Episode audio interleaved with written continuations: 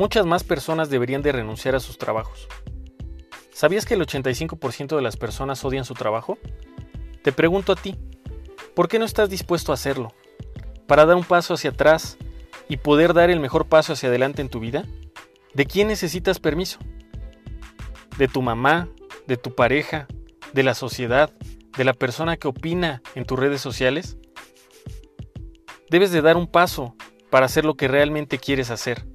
Recuerda que solamente tenemos una vida y una sola oportunidad. Y esta oportunidad, con cada día que pasa, se te está acabando.